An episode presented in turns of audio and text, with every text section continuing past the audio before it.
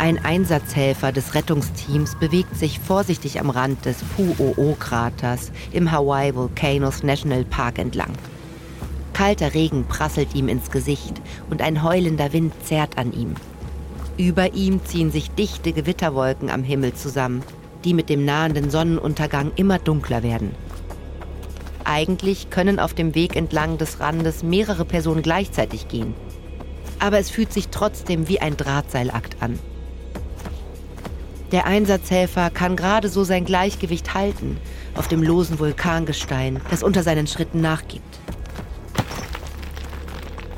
Pu'o ist der aktivste Krater im Kilauea. Der Einsatzhelfer bleibt kurz stehen, um einen Blick hineinzuwerfen. Aber alles, was er sehen kann, ist eine wallende Masse aus dickem vulkanischen Dampf und Gasen, die in dem Krater wie in einem Kessel wabern. Hallo?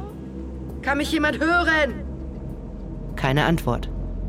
Wenige Stunden zuvor ist ein Hubschrauber mit zwei Kameramännern aus Hollywood zusammen mit ihrem Piloten im Krater abgestürzt. Der Pilot ist bereits von einem anderen Hubschrauber gerettet worden. Doch dann ist ein heftiger Tropensturm aufgezogen und der starke Wind hat die gefährlichen vulkanischen Dämpfe in den Krater gedrückt. Die Leiter der Rettungsaktion haben sich geweigert, einen weiteren Flug unter solch gefährlichen Bedingungen zuzulassen. Jetzt sucht ein Team von Rettungskräften den Kraterrand ab und ruft nach den beiden verschollenen Männern, die sich mehrere Meter unter der Oberfläche in den giftigen Nebelschwaden befinden. Können Sie mich hören? Wir sind vom Rettungsteam. Hallo! Keine Antwort. Selbst wenn sich die Männer zufällig direkt unter ihm befänden, würde es ihn überraschen, wenn sie ihn über den tosenden Wind hinweg hören könnten. Oder er ihre Antwort hören könnte. Durch die zunehmende Dunkelheit nähert sich eine Gestalt. Es ist sein Vorgesetzter. Das war's. Wir müssen Schluss machen. Sie haben den ganzen Nachmittag gegen den Sturm gekämpft. Aber jetzt ist er noch mal stärker geworden. Der Regen kommt buchstäblich von der Seite und die heftigen Windböen drohen die Retter vom Rand in den Krater zu stürzen. Der Einsatzhelfer weiß, dass es gefährlich ist. Die Vulkanfelsen sind scharf wie Rasierklingen. Ein einziger loser Stein könnte einen Felsrutsch auslösen, der die unten eingeschlossenen Männer treffen könnte. Trotzdem will er nicht aufgeben. Wir können sie doch nicht einfach dort unten lassen. Bei diesem Wind werden wir wahrscheinlich genauso enden, wenn wir nicht zum Basislager zurückkehren. Außerdem geht die Sonne bald unter. Dann werden wir nicht mal mehr etwas sehen können. Wir sind nah dran. Ich habe da so ein Gefühl. Gib mir noch 20 Minuten. Nur. Plötzlich trifft eine Böe den Einsatzhelfer und bringt ihn aus dem Gleichgewicht. Er stolpert, fällt nach vorne und landet der Länge nach auf den scharfen Felsen, nur wenige Zentimeter vom Rand des Kraters. Er blickt nach unten auf die dichten Nebelschwaden im Vulkan. Der Mann weiß, dass es unter dem Dampfschleier mehrere Meter steil nach unten über die Felsen geht. Der Vorgesetzte eilt zu ihm, um ihm aufzuhelfen. Warte, ich helfe dir. Der Einsatzhelfer atmet durch. Du hast recht. Wir sollten zurückgehen, bevor jemand verletzt wird. Ich hoffe nur, dass die Jungs die Nacht überstehen. Sein Vorgesetzter seufzt. Noch zehn Minuten. Dann packen wir alles zusammen. Und halte dich vom Rand fern. Der Helfer macht sich erneut auf die Suche nach den verschollenen Männern. Hallo! Kann mich jemand hören? Hallo! Er weiß, dass es an ein Wunder grenzen würde, die Männer in den nächsten zehn Minuten zu finden. Und selbst wenn, was dann? Es wird bald dunkel und der Sturm wird immer stärker. Der Versuch, sie unter diesen Bedingungen herauszuholen, könnte damit enden, dass noch mehr Männer in den Abgrund stürzen.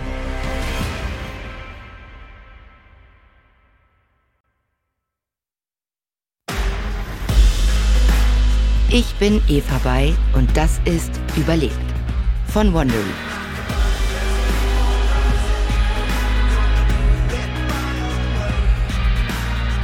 Am 21. November 1992 stürzte ein Hubschrauber in einem der Krater von Kilauea ab, dem aktivsten Vulkan auf den Inseln Hawaiis. An Bord waren ein Pilot und zwei Kameramänner, die dort Filmmaterial für eine große Hollywood-Produktion aufnehmen wollten. Ein paar Stunden nach dem Absturz konnte der Pilot Craig Hosking mit einem zweiten Hubschrauber gerettet werden. Aber dann zog ein tropischer Sturm auf, der es zu gefährlich machte, die anderen beiden Überlebenden zu retten. Die Kameramänner Chris Duddy und Mike Benson. Nun müssen Chris und Mike die Nacht in einer der lebensfeindlichsten Umgebungen der Welt überstehen. Im Inneren eines aktiven Vulkans. Dies ist Episode 2. Der Weg raus.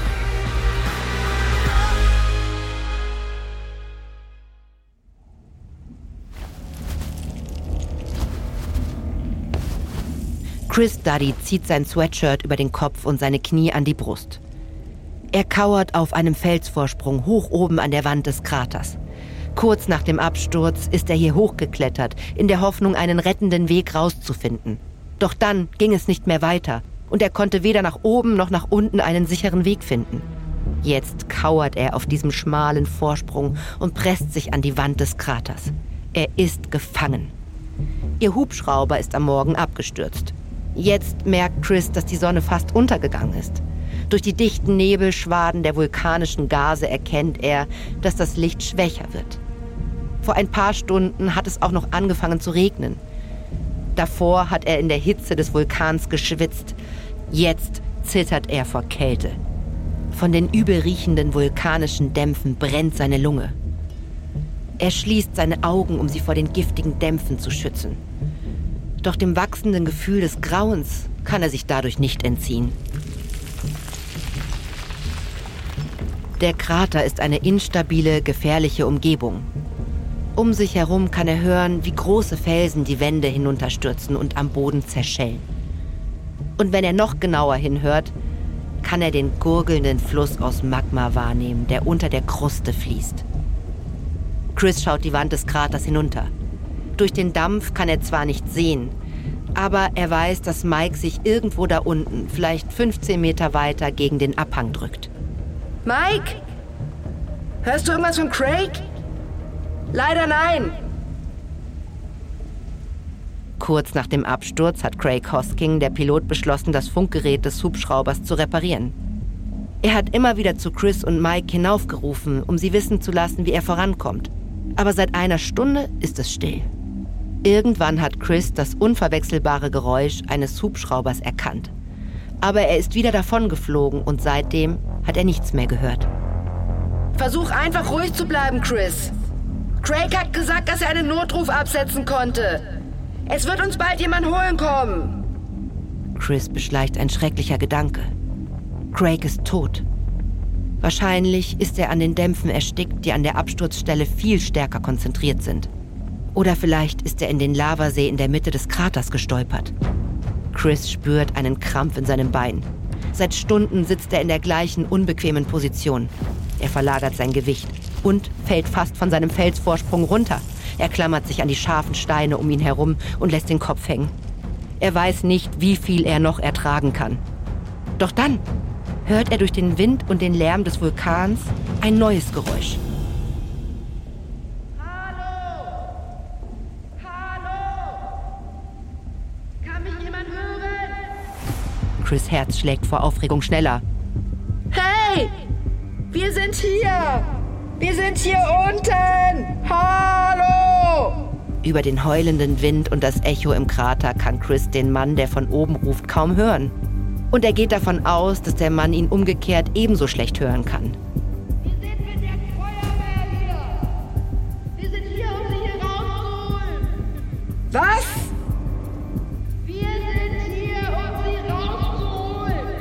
Chris reckt seine Faust in die Luft. Die Rettung ist hier. Mike, hast du das gehört? Hier sind Leute, die uns retten werden. Ja! Chris ist überglücklich. Er wird nun doch nicht hier sterben. Er wird gerettet und in Sicherheit gebracht. Raus aus diesem Albtraum. Wir sind hier! Lassen Sie uns ein Seil runter! Es entsteht eine lange Pause. Dann kommt die zögerliche Antwort.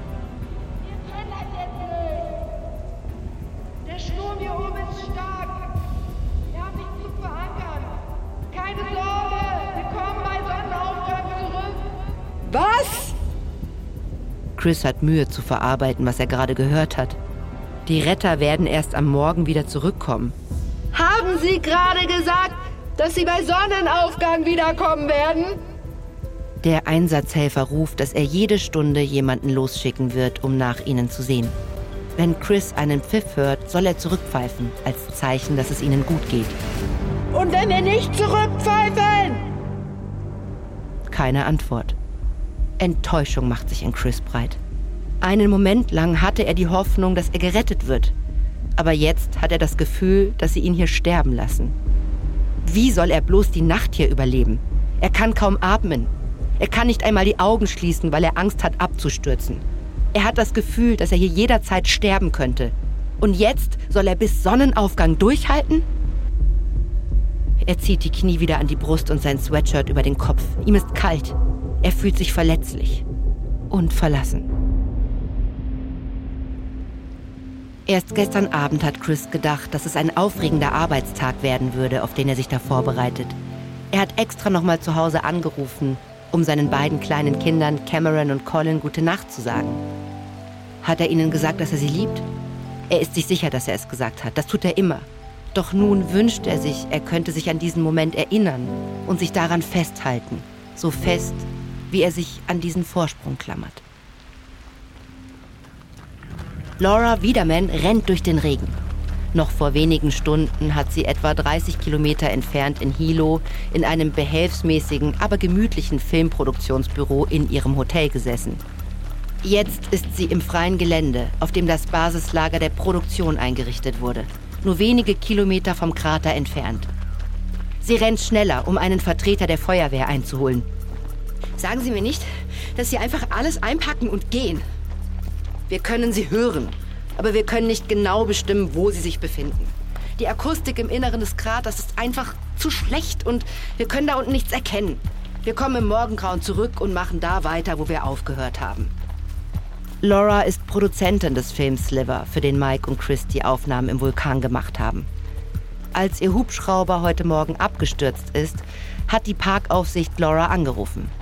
Sie hat daraufhin die Feuerwehr angerufen und vorgeschlagen, das Basislager der Produktion als Stützpunkt für die Rettungsaktion zu nutzen. Laura ist dankbar, dass der Pilot gerettet worden ist. Aber sie wird nicht ruhen, bis ihr gesamtes Team in Sicherheit ist. Auch wenn das bedeutet, dass die Retter von ihrer normalen Routine abweichen müssen. Sie lassen sie also einfach zurück und nehmen in Kauf, dass sie über Nacht sterben könnten. Der Feuerwehrmann bleibt stehen und dreht sich wütend zu Laura um. Sie sollten nicht einmal dort sein. Sie hatten die Erlaubnis, über den Vulkan zu fliegen, nicht in ihn hinein. Laura spürt, wie ihr Gesicht rot wird. Aber jetzt sind Sie dort. Machen Sie Ihren Job. Morgen können Sie bereits tot sein. Es tut mir leid, aber ich riskiere das Leben meiner Jungs nicht, um Ihre Jungs zu retten. Laura bleibt im Regen stehen und beobachtet, wie der Mann wütend zu seinem LKW stapft. Sie dreht sich um und geht zurück zum Zelt im Basislager. Ihr gehen tausend Gedanken durch den Kopf. Sobald sie im Zelt ist, nimmt sie sich das Telefon und wählt eine Nummer. Wenn sie sich nicht auf die Feuerwehr verlassen kann, muss sie die Angelegenheit wohl selbst in die Hand nehmen. Mike Benson duckt sich tiefer in die kleine Nische, in der er sich in der Kraterwand verschanzt hat. Es ist jetzt stockdunkel. Sein Hals ist verätzt, seine Augen brennen und der unaufhörliche Regen hat seine Kleidung durchnässt. Mike kann sonst in jeder Situation seinen Humor bewahren, aber selbst er verliert langsam die Nerven. Er blickt an der steilen Wand nach oben zu der Stelle, wo er Chris vermutet. Bist du noch da, Chris? Bin noch da. Ich habe mir überlegt, ein Eis essen zu gehen. Willst du mitkommen? Madame Pelé hat möglicherweise was dagegen. Ja, das ist wohl ihre Rache für deinen schlechten Wurf. Madame Pelé ist die sagenumwobene hawaiianische Göttin der Vulkane. Wenn man mit dem Hubschrauber einen aktiven Krater überfliegen muss, bringen die Passagiere Pelé traditionell ein Opfer dar. Heute Morgen sollte Chris eine Flasche Gin feierlich aus dem Hubschrauber in den Krater werfen aber er hat daneben getroffen. Mike ist zwar nicht abergläubisch, aber im Moment befindet er sich in einer so irrsinnigen Situation, dass er sich langsam fragt, ob sie nicht zurückfliegen und eine zweite Flasche hätten holen sollen. Er schließt die Augen und versucht an etwas zu denken, das ihn glücklich und ruhig stimmt. Er denkt an seine Frau Stephanie. Jetzt, wo seine Kinder erwachsen sind, stehen er und Stephanie sich näher als je zuvor. Er stellt sich ihr Gesicht vor, ihr einzigartiges Lächeln, die kleine Narbe unter ihrem Kinn, die sie hat, seit sie sieben Jahre alt ist. Doch in der nächsten Sekunde verschwindet dieses beruhigende Bild. Mike wird von einem weiteren heftigen Hustenanfall geschüttelt. Sein Rachen fühlt sich an wie eine Wüste. Seit heute Morgen hat er nichts mehr getrunken. Er wünscht, er hätte den letzten Schluck mehr genossen. Der Regen wird stärker. Plötzlich hat Mike eine Idee. Aus seiner Tasche holt er einen Belichtungsmesser hervor. Ein kleines tragbares Gerät, mit dem er die Lichtverhältnisse beim Drehen überprüft. Der Sensor hat eine kuppelförmige Kappe. Sie ist klein, aber vielleicht kann er die Kappe verwenden, um damit Regenwasser aufzufangen. Mike versucht im Dunkeln den Belichtungsmesser zu öffnen, dreht dann die Kappe um und lässt die kleine Schale mit Regenwasser volllaufen. Er setzt die Kappe an seinen ausgetrockneten Lippen an und trinkt einen Schluck. Aber das Wasser schmeckt bitter nach Schwefel. Die giftigen Dämpfe haben den Regen durchdrungen und ihn ungenießbar gemacht. Heute Abend wird er seinen Durst nicht stillen können. Chris Duddy sitzt in der Dunkelheit auf seinem Felsvorsprung und hat sich so klein wie möglich zusammengerollt. Sein Kopf steckt unter seinem Sweatshirt, um die giftigen Dämpfe zu filtern, die er seit Stunden einatmet, was aber wenig bringt. Er fühlt sich wie eine Schildkröte, die sich weiter in ihren Panzer zurückzieht. Die letzten Stunden waren eine Qual. Und er weiß, dass es nur noch schlimmer werden wird. Seine Beine schmerzen und seine Augen und sein Rachen brennen. Aber die Bedrohung um ihn herum lässt seine Schmerzen in den Hintergrund rücken. Die fallenden Felsbrocken, die sprudelnde Lava. Er weiß, dass die Wahrscheinlichkeit eines richtigen Vulkanausbruchs gering ist. Aber in Anbetracht der Nacht, die ihn erwartet, ist das kein besonderer Trost. Er wird stundenlang auf diesem Felsvorsprung ausharren müssen, ohne Schlaf und ohne Wasser. Die Dämpfe werden weiterhin aus dem Schlot in der Mitte des Kraters aufsteigen. Das Atmen wird also immer schwieriger werden. Chris zieht seinen Kopf aus seinem Sweatshirt und sieht sich um.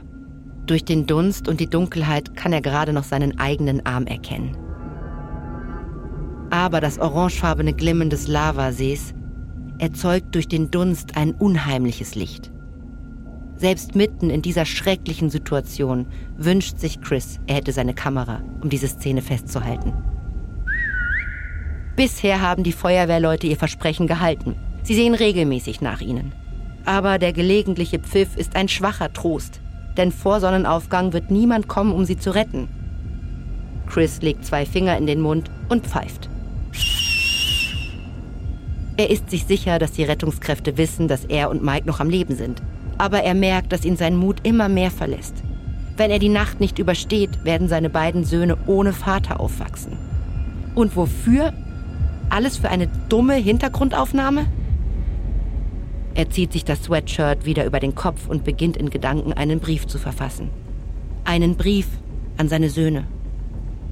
Lieber Colin, lieber Cameron, ich hätte nie gedacht, dass ihr noch so jung seid, wenn ich mich von euch verabschieden muss. Der Wind wird lauter und der Regen stärker. Chris kauert auf dem dunklen Felsvorsprung und verabschiedet sich im Stillen von allen, die er liebt.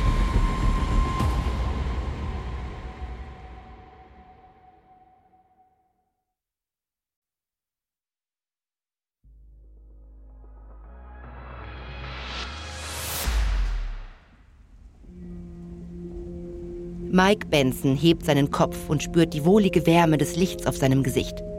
Selbst durch den Regen und die dichten Nebelschwaden hindurch kann er das unverwechselbare Glühen des Sonnenaufgangs erkennen. Es war eine lange, schlaflose Nacht. Aber jetzt ist der Morgen angebrochen. Und er ist immer noch am Leben.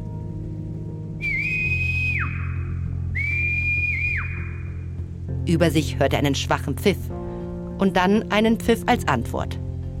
Er hofft nur, dass die Rettungsaktion bald beginnen wird. Mike sieht nach oben zu seinem Freund. Heute kommen wir hier raus, Chris. Das kann ich spüren. Super, ich fühle mich nämlich beschissen. Es wird immer heller. Also schaut Mike sich um. Der Nebel scheint sich ein wenig zu lichten. Von seiner Position aus kann er einen großen Teil der Wand des Kraters sehen. Er hält das für ein gutes Omen. Aber dann vergeht eine Stunde und noch eine. Mike fühlt, wie sein Frust immer größer wird. Warum dauert es so lange, bis die Rettungsaktion beginnt? Plötzlich hört er Chris Stimme durch den Wind. Mike, ist das ein Seil? Mike schaut nach links. Etwa zwölf Meter entfernt an der Kraterwand hängt ein Seil nach unten. Oh mein Gott, ja! Es ist wie ein Geschenk des Himmels. Aber leider ist es zu weit weg. Mike kann es unmöglich erreichen. Das Seil bleibt einen Moment lang ruhig an den Felsen liegen. Dann wird es wieder nach oben gezogen und verschwindet aus ihrem Blickfeld. Ein paar Sekunden später kommt es wieder runter. Jetzt drei Meter näher. Chris schreit zu den Rettungskräften nach oben. Neun Meter weiter rechts! Das Seil wird wieder herabgelassen. Sechs Meter weiter rechts! Als das Seil ein weiteres Mal herabgelassen wird, ist es nur noch drei Meter entfernt. Mike presst sich gegen die Wand und streckt seinen Arm so weit wie möglich danach aus. Das Seil ist immer noch knapp außerhalb seiner Reichweite, aber es ist so nah. Ich werde springen! Wenn du es verfehlst, fällst du direkt auf diese Felsen und du wirst dich verletzen. Ich weiß. Mike geht leicht in die Knie und bereitet sich auf den Sprung vor. Eins, zwei. Aber bevor er springen kann, wird das Seil wieder an der Wand des Kraters hinaufgezogen. Nein, nein, nein, nein, nein, nein. Ich hätte es schaffen können. Keine Sorge, Mike. Sie versuchen wahrscheinlich nur, es näher bei uns runterzulassen. Es kommt gleich wieder. Aber es vergehen mehrere Minuten. Und dann eine Stunde. Es regnet immer weiter. Aber immer noch kein Seil. Mike kann es nicht fassen. Irgendwann müssen sie ja wiederkommen, oder? Aber Chris antwortet nicht mehr. Mike senkt seinen Kopf und atmet aus. Er kauert sich in seiner Nische zusammen und fragt sich, wie viel sie noch ertragen müssen.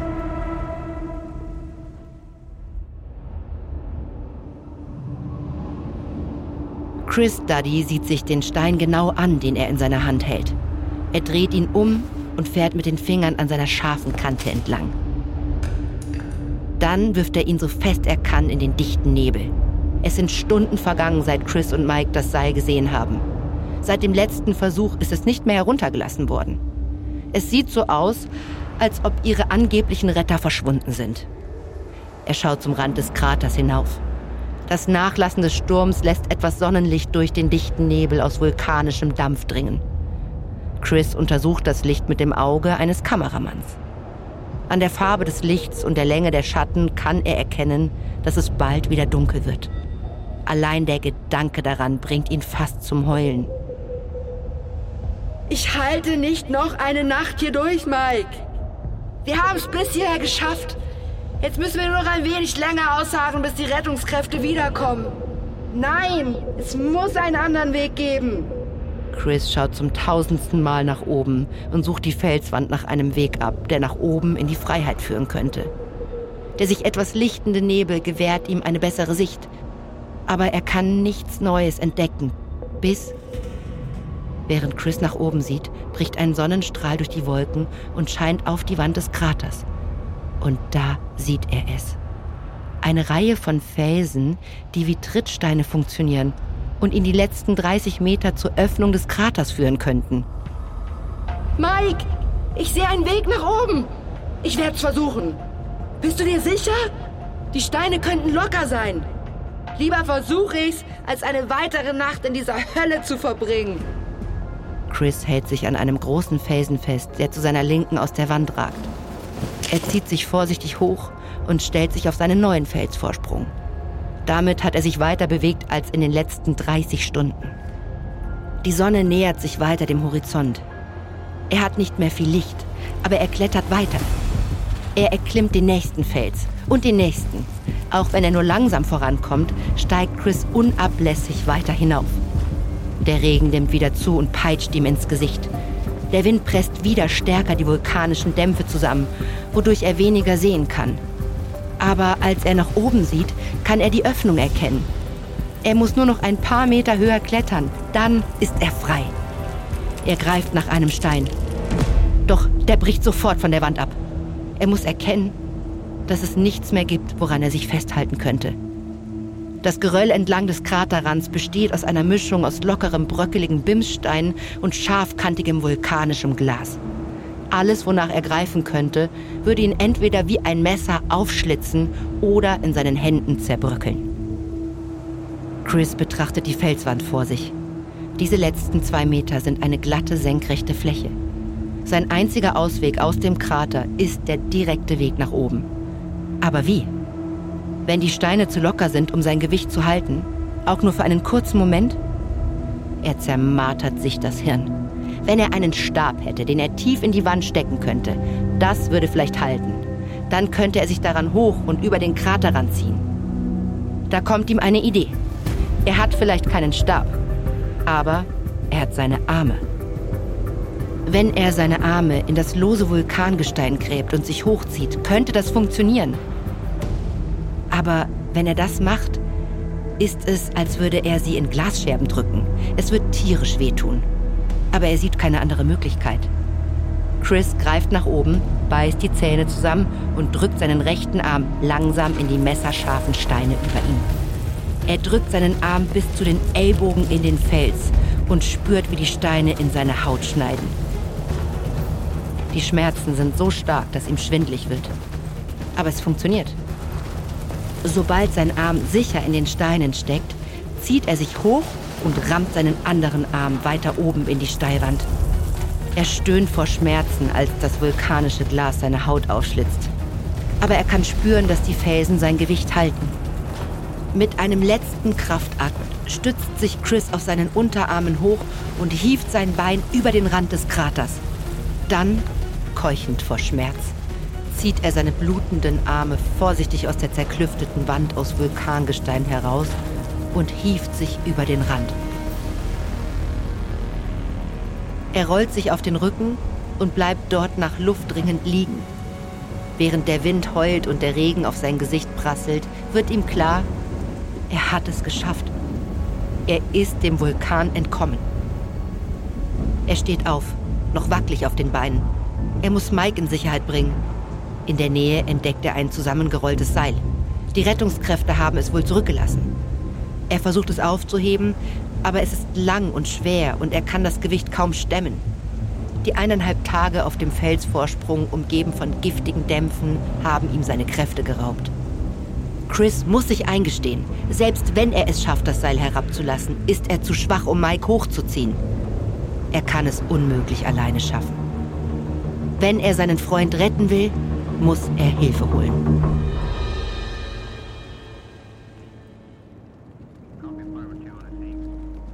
Laura Wiedemann tritt vom Regen in das trockene Hauptzelt im Basislager der Produktion. Draußen herrscht ein geschäftiges Treiben von Rettungskräften, Polizei und Nachrichtenteams. Laura ist am Ende ihrer Geduld. Gerade eben hat sie die Nachricht erhalten, dass die Rettungsaktion auf den nächsten Morgen verschoben wurde. Sicher, der Sturm ist stark. Aber sie kann nicht glauben, dass es so lange dauert, Chris und Mike in Sicherheit zu bringen. Sie geht zum Telefon, um das Produktionsteam auf dem Paramount-Gelände in Hollywood auf den neuesten Stand zu bringen. Jemand aus ihrem Team in LA hat Neuigkeiten für sie. Einige Stuntmen, die an dem Film arbeiten, haben einen Plan entwickelt, wie Chris und Mike gerettet werden könnten. Wenn wir es schaffen, ein Kabel über den Kraterrand zu verlegen, könnten sie sich in den Krater hinablassen und unsere Jungs herausholen. Laura kann nicht glauben, was sie da hört. Hör mal zu! Wir haben keine Zeit für Indiana Jones Spielchen mit den Stuntmännern. Haben Sie die Liste mit den Hubschrauberpiloten zusammengestellt? Ja, ich faxe sie gleich rüber. Laura legt auf und sieht zu, wie das Faxgerät zum Leben erwacht. Sie braucht jemanden, der zu allem bereit ist, um ihr Team in Sicherheit zu bringen. Chris läuft über ein scheinbar endloses Feld aus zerklüftetem schwarzem Lavagestein. Obwohl er dem Krater endlich entkommen ist, fühlt er sich immer noch wie in der Hölle. Die erkalteten Lavaströme erstrecken sich bis zum Horizont wie ein gefrorenes, tiefschwarzes Meer. Chris weiß nicht, wo er ist und wie weit er noch laufen muss, bis er auf eine andere Menschenseele trifft. Aber er ist voller Adrenalin und hofft, dass er sich in Richtung des Basislagers bewegt. Und dann entdeckt er ein paar Farbtupfer in der schwarzen Landschaft. Eine Reihe orangefarbener Warnkegel, Chris vermutet, dass sie den Weg markieren, den die Rettungskräfte zum Kraterrand genommen haben. Sein ganzer Körper schmerzt. Es regnet immer noch in Strömen. Er kann sich kaum auf den Füßen halten und stolpert im immer schwächer werdenden Licht über die Felsen. Durch den Regen kann er eine dreieckige Silhouette am Horizont sehen. Als er ihr näher kommt, erkennt er, was es ist. Es ist ein Zelt. Das muss der Stützpunkt des Rettungsteams sein. Hey! Hilfe! Mit letzter Kraft drückt er die Zeltöffnung auf und taumelt hinein. Doch es ist niemand da.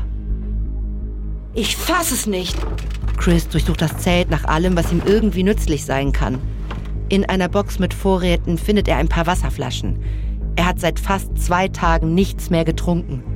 Er hat einen riesigen Durst und will das Wasser in großen Schlücken trinken.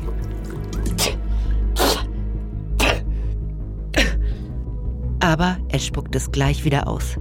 Sein Rachen ist durch die Schwefeldämpfe so geschwollen, dass er nicht einmal schlucken kann. In der Ecke des Zeltes entdeckt Chris einen Sauerstofftank. Er legt die Maske auf sein Gesicht, dreht das Ventil auf und atmet tief ein. Nachdem er die ganze Zeit lang Schwefel eingeatmet hat, belebt ihn der reine Sauerstoff. Er kann förmlich spüren, wie sich seine Lungen wieder öffnen.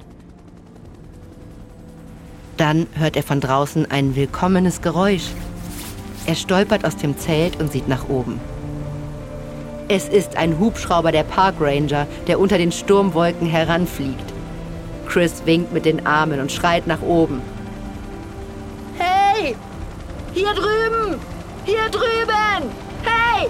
Der Hubschrauber macht eine Kurve und landet auf dem felsigen Untergrund. Zwei Ranger, in deren Gesichtern eine Mischung aus Schock und Erleichterung zu erkennen ist, springen heraus und laufen auf Chris zu. Ich war noch nie so glücklich, jemanden zu sehen. Als die Ranger ihn am Arm fassen, bricht Chris zusammen. 30 Stunden Erschöpfung, Schmerzen und giftige Dämpfe holen ihn schließlich ein. Die Ranger tragen ihn in den Hubschrauber. Als sie ihn hineinlegen, greift Chris einen der Ranger am Ärmel. Wir müssen zurück zu Mike. Nein, wir müssen sie zum Arzt bringen. Bitte. Ich weiß, wo er ist. Da ist ein Seil. Tut mir leid. Wir haben Anweisung, uns von jetzt ab vom Krater fernzuhalten. Der Ranger sagt, sie würden jemanden zu Fuß losschicken, der Mike ein Überlebenspaket mit Lebensmitteln, Wasser und Decken bringt. Das ist alles, was sie tun können.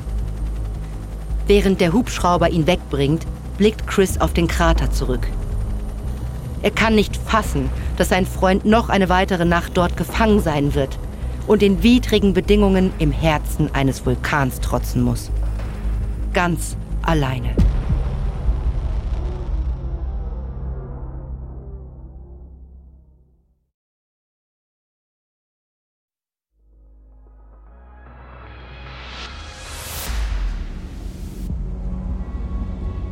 Mike Benson fährt mit seinen Händen an der Felswand des Kraters entlang, wo er eine Nachricht an seine Frau eingeritzt hat. Liebe Stephanie, ich liebe dich.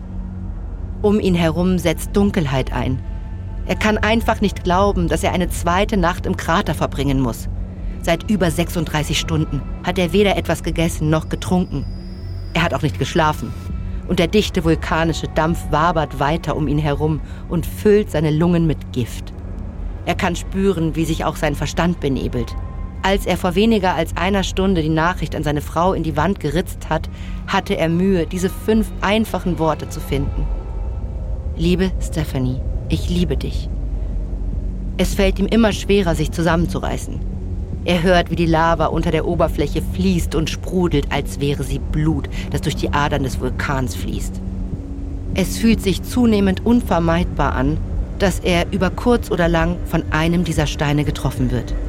Und wo ist eigentlich Chris?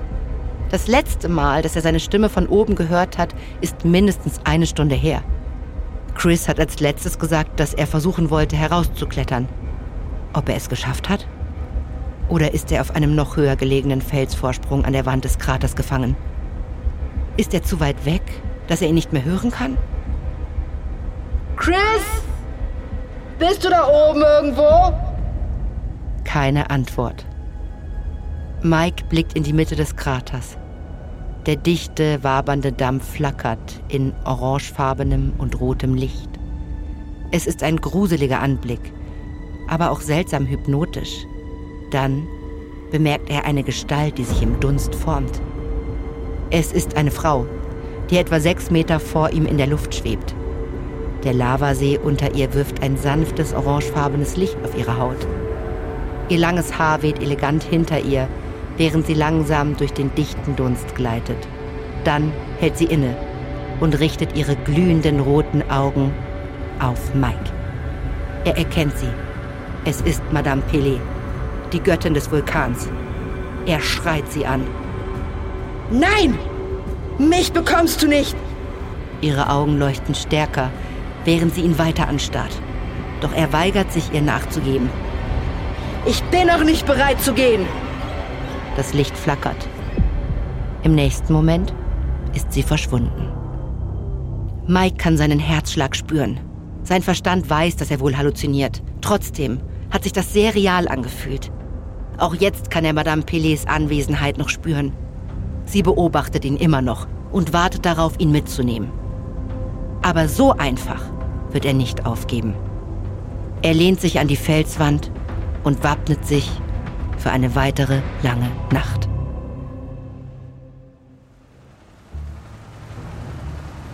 Chris Duddy starrt aus der offenen Tür des Hubschraubers.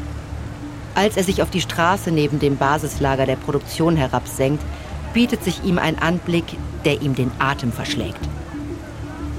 Überall stehen Feuerwehrautos, Rettungswägen, Polizeiautos und die Fahrzeuge der Medien. Das Gelände des Lagers ist voller Menschen. Chris wendet sich dem Ranger zu, der im Hubschrauber neben ihm sitzt. Was ist hier los? Machen Sie Witze? Sie sind jetzt berühmt. Chris erfährt, dass die Geschichte ihres Absturzes es in die landesweiten Nachrichten geschafft hat. Er war im Krater gefangen und isoliert und hatte keine Ahnung, dass die Augen der Welt auf ihn gerichtet waren und dass eine so große Rettungsaktion im Gange war. Die Parkranger helfen Chris, der sich vor Müdigkeit kaum noch auf den Beinen halten kann, aus dem Hubschrauber zu steigen. Er sieht eine Gruppe von Rettungskräften und Sanitätern auf sich zukommen, während Fotografen und Fernsehkameras die Szene festhalten. Doch über ein Gesicht in der Gruppe freut er sich besonders. Es ist Craig Hosking, der Pilot des abgestürzten Hubschraubers. Chris schlingt seine Arme um Craig, überwältigt von ungläubiger Freude. Ich fasse es nicht. Du hast es geschafft. So ist es. Und du auch. Komm, wir müssen dich ins Krankenhaus bringen. Craig und ein anderer Mann nehmen Chris an den Armen. Chris stützt sich an ihre Schultern, während er langsam in Richtung eines wartenden Krankenwagens wankt. Die brutale Qual der letzten 36 Stunden lastet schwer auf jedem seiner Schritte. Chris hält an und wendet sich Craig zu. Warte, warte.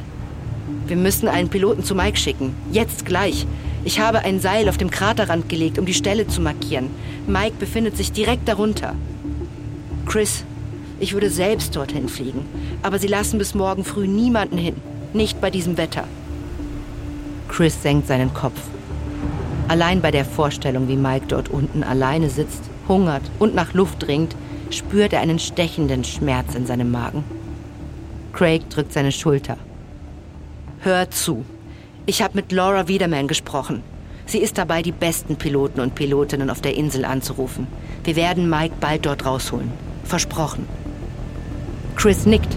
Es überrascht ihn nicht, dass seine Produzentin die Sache in die Hand genommen hat. Doch er fragt sich, wenn sie Mike erst am Morgen aus dem Krater holen können, ob es dann nicht zu spät sein wird.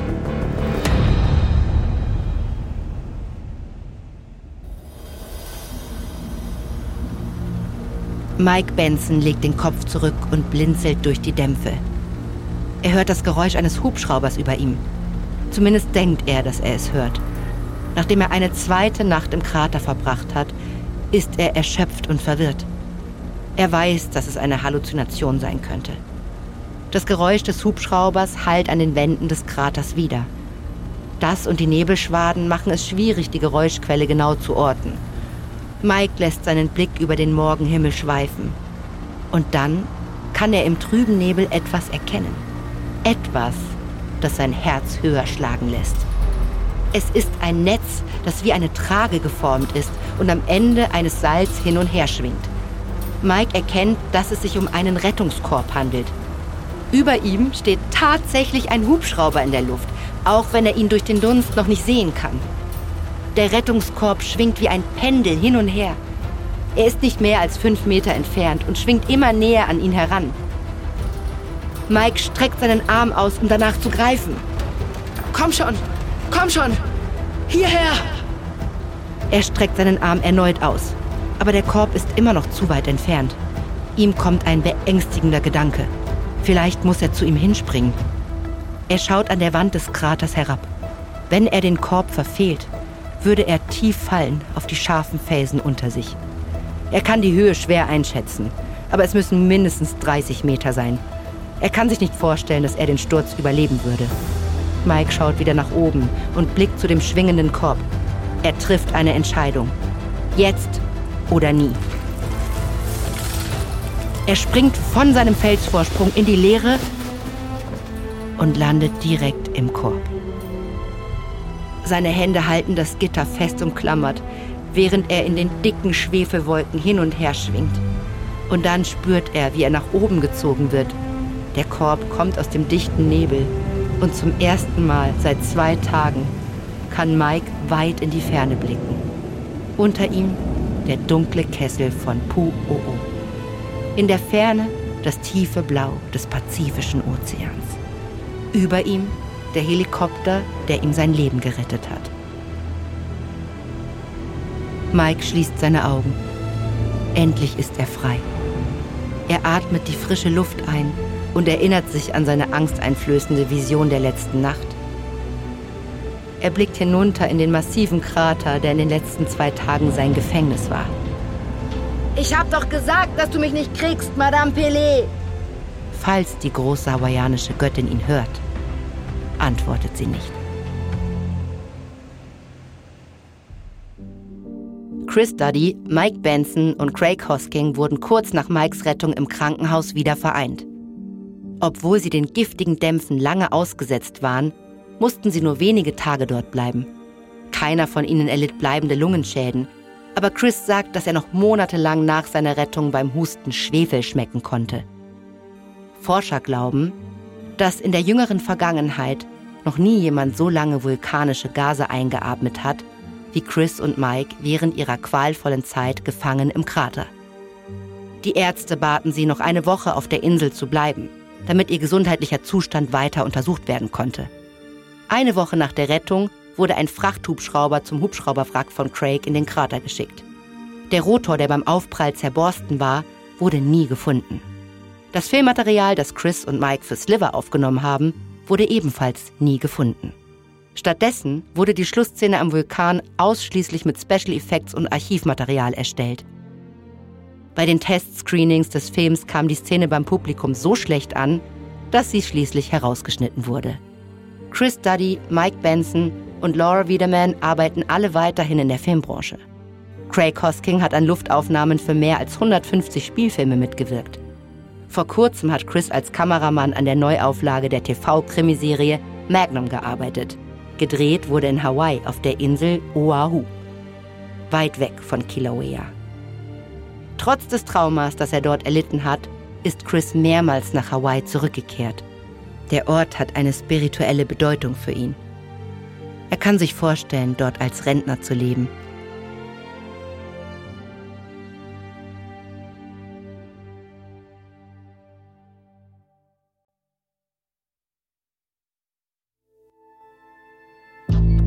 Dies war die letzte Episode unserer zweiteiligen Serie Absturz im Vulkan. Wenn dir unser Podcast gefällt, gib uns eine 5-Sterne-Bewertung. Hier noch ein kurzer Hinweis zu den Szenen in diesem Podcast. In den meisten Fällen wissen wir zwar nicht genau, was gesagt wurde, aber unsere Geschichte basiert auf echten Tatsachen und tiefen Recherchen. Absturz im Vulkan ist eine Produktion von Munk Studios für Wondery. Ich bin Eva Bay. Eric Trueheart hat diese Geschichte geschrieben. Bearbeitet wurde sie von Sean Raif. Katja Reister hat die Folge übersetzt und adaptiert. Produzentin von Munk Studios Ilona Toller. Das Sounddesign haben Joe Richardson und Stefan Galler gemacht. Für Wondery Producer Simone Terbrack, Executive Producer Stephanie Jens, Jessica Radburn und Marshall Louis.